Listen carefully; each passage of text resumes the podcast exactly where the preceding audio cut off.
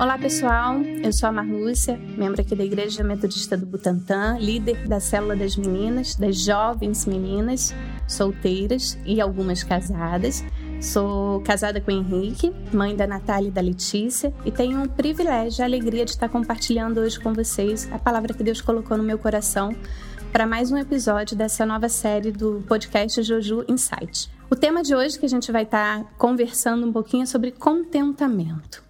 O que é contentamento? E eu fui buscar o significado dessa palavra. É algo que tem mexido muito comigo. Tempo mega desafiador que a gente está enfrentando, onde as demandas são muito grandes, onde a gente não sabe realmente e às vezes não consegue ficar contente o tempo todo. Né? A, a, gente vive um mundo muito virtual, onde nas redes sociais tudo parece tão fácil, tão bonito, cheio de filtro, tudo perfeito. E tem uma frase muito antiga que, que todo mundo usava: a grama do vizinho sempre é mais verde né, do que a nossa. Será que é? Será que isso é a verdade? Em alguns momentos, sim. Em alguns momentos, o nosso vizinho ele trata daquela grama, ele trabalhou para ter realmente aquele resultado.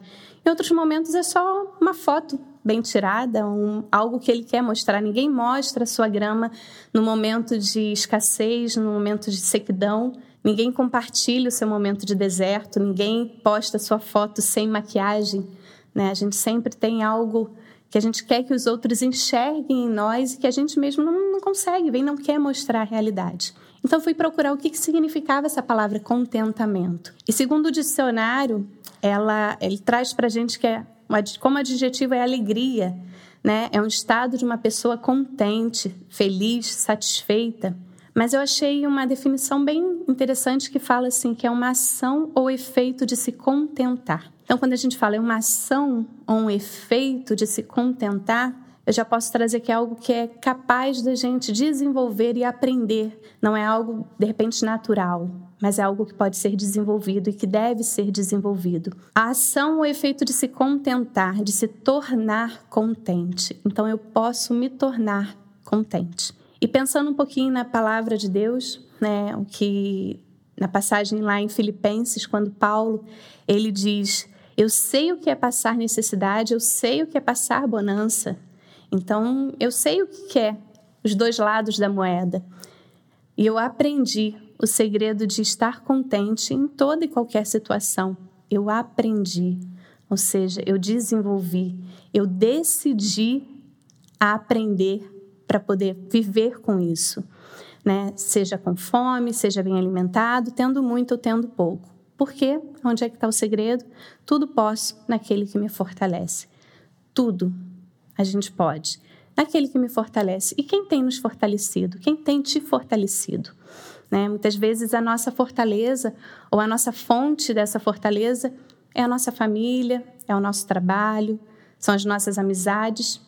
E muitas vezes isso é frustrado, porque não vai ter plenitude. Também não estão bem o tempo todo. Todo mundo é vulnerável. E quando Paulo ele traz isso para gente, ele, com muita maturidade, ele fala: Eu aprendi a me contentar em Deus, a me fortalecer em Deus.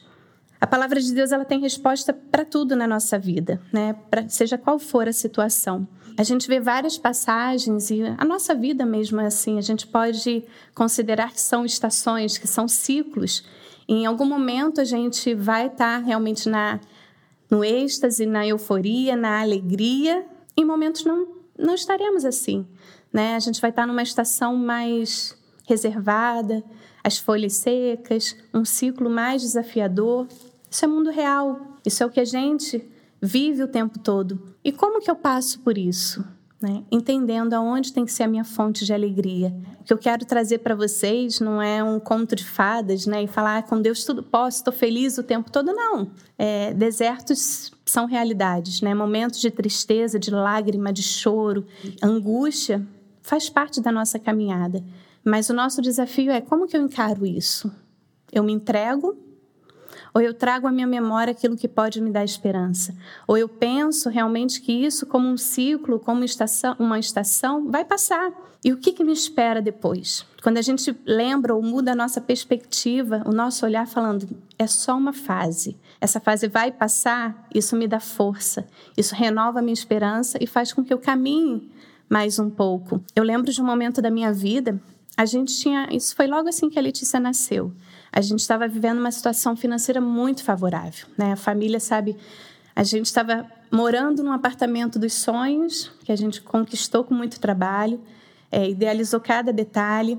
A gente morava num local que era um sonho de consumo, uma família super estruturada, um bom emprego, e a gente estava muito feliz, né? E vivendo realmente essa euforia, essa alegria, desfrutando. E de repente, como numa montanha russa, né, que você está lá no alto e despenca, a, a situação toda ela se transformou e a gente precisou, a gente passou por uma situação muito difícil financeiramente, a gente precisou se desfazer do apartamento, precisou dar vários passos para trás e para para analisar, fala assim, mas você estava em pecado ou o que que você fez? Isso é um castigo? Não. A gente era fiel, continuava fiel, continuava trabalhando, continuava é, fazendo tudo que ao nosso olhar estava correto. De repente, decisões erradas, sim, porque a gente está tá vulnerável a isso. Mas as coisas mudaram de uma maneira muito radical. A gente precisou voltar a morar num local que não desejava morar, é, num apartamento que não era o que a gente tinha planejado, né, tinha trabalhado para ter, enfim, a situação mesmo de, de derrota, né, de retroceder, de perder. Isso me trazia muita angústia. É, foram muitas noites de choro também. E eu lembro que uma vez eu entrei em casa e eu já não aguentava mais isso, porque eu falava, ir para casa já trazia uma tristeza que, que já não estava me fazendo bem.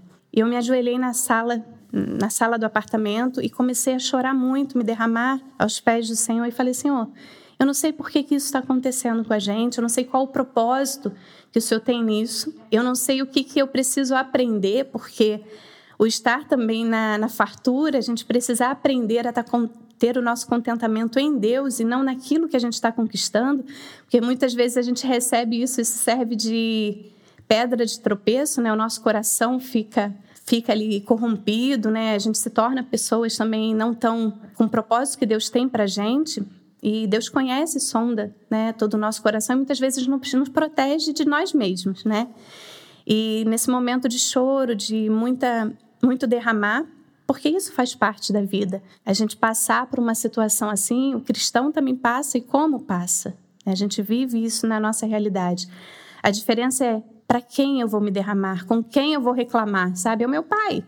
E como pai eu tenho acesso. E foi a minha oração. falei, Senhor, eu não quero ser ingrata, porque eu sei que um coração ingrato magoa o pai. É, ninguém gosta de um filho ingrato. E eu preciso olhar por tudo que eu já conquistei, tudo que eu tenho. Mas nesse momento eu não estou conseguindo ser alegre com o que eu estou vivendo eu não gosto de morar aqui, eu não estou gostando de entrar aqui, está me trazendo muita tristeza, muita, muita frustração, essa sensação de derrota realmente. E eu apresentei isso em oração e falei: se eu não consigo mudar de apartamento agora, se eu não consigo fazer o que eu quero, muda o meu olhar e muda o meu coração, para que eu aprenda a estar contente com o que eu tenha, né? para que eu aprenda a ser grata por tudo aquilo que eu tenho. E foi isso que aconteceu. Eu pude viver essa experiência depois eu conseguia olhar para o apartamento e falar: nossa, é um apartamento tão pequenininho, mas tão aconchegante, tão acolhedor. Né? As pessoas já falavam isso para mim. Falavam, mas você aqui é pequenininho, mas você decorou de uma maneira tão assim, tão aconchegante, tão gostosa, é tão bom estar aqui. E eu não conseguia enxergar, porque o meu coração estava no apartamento antigo, nas outras coisas que eu já tinha vivido. E eu consegui ter essa experiência de falar assim: eu mudo meu coração. E eu nunca mais esqueci. Quando eu estava me preparando para vir compartilhar com vocês, Deus trouxe isso à minha memória. Fala, momentos da vida a gente passa por isso, sim, faz parte. Mas a gente aprender a estar contente ou buscar esse contentamento faz parte desse processo, se derramar diante de Deus e falar assim, eu mudo o meu coração, muda a minha perspectiva, muda o meu olhar, né? traz um novo olhar para essa realidade que eu estou vivendo. Assim eu estou pronta para outras coisas também e continuar nessa, nessa caminhada. Então, você, de repente, que está ouvindo agora esse podcast, você pode estar nesse processo da montanha russa. De repente, você está lá em cima, né, sendo muito bem sucedido em todas as áreas da sua vida. Aproveita esse momento de alegria, faz parte, isso é muito bom. Seja grato por isso. Aprenda a, a exaltar a Deus por esse contentamento, saber que tudo vem dele né? Tudo é por Ele, para Ele, veio dele. De repente, semana passada, você estava aí festejando um emprego novo, um namoro novo, uma paquera, uma conquista, seja qual for.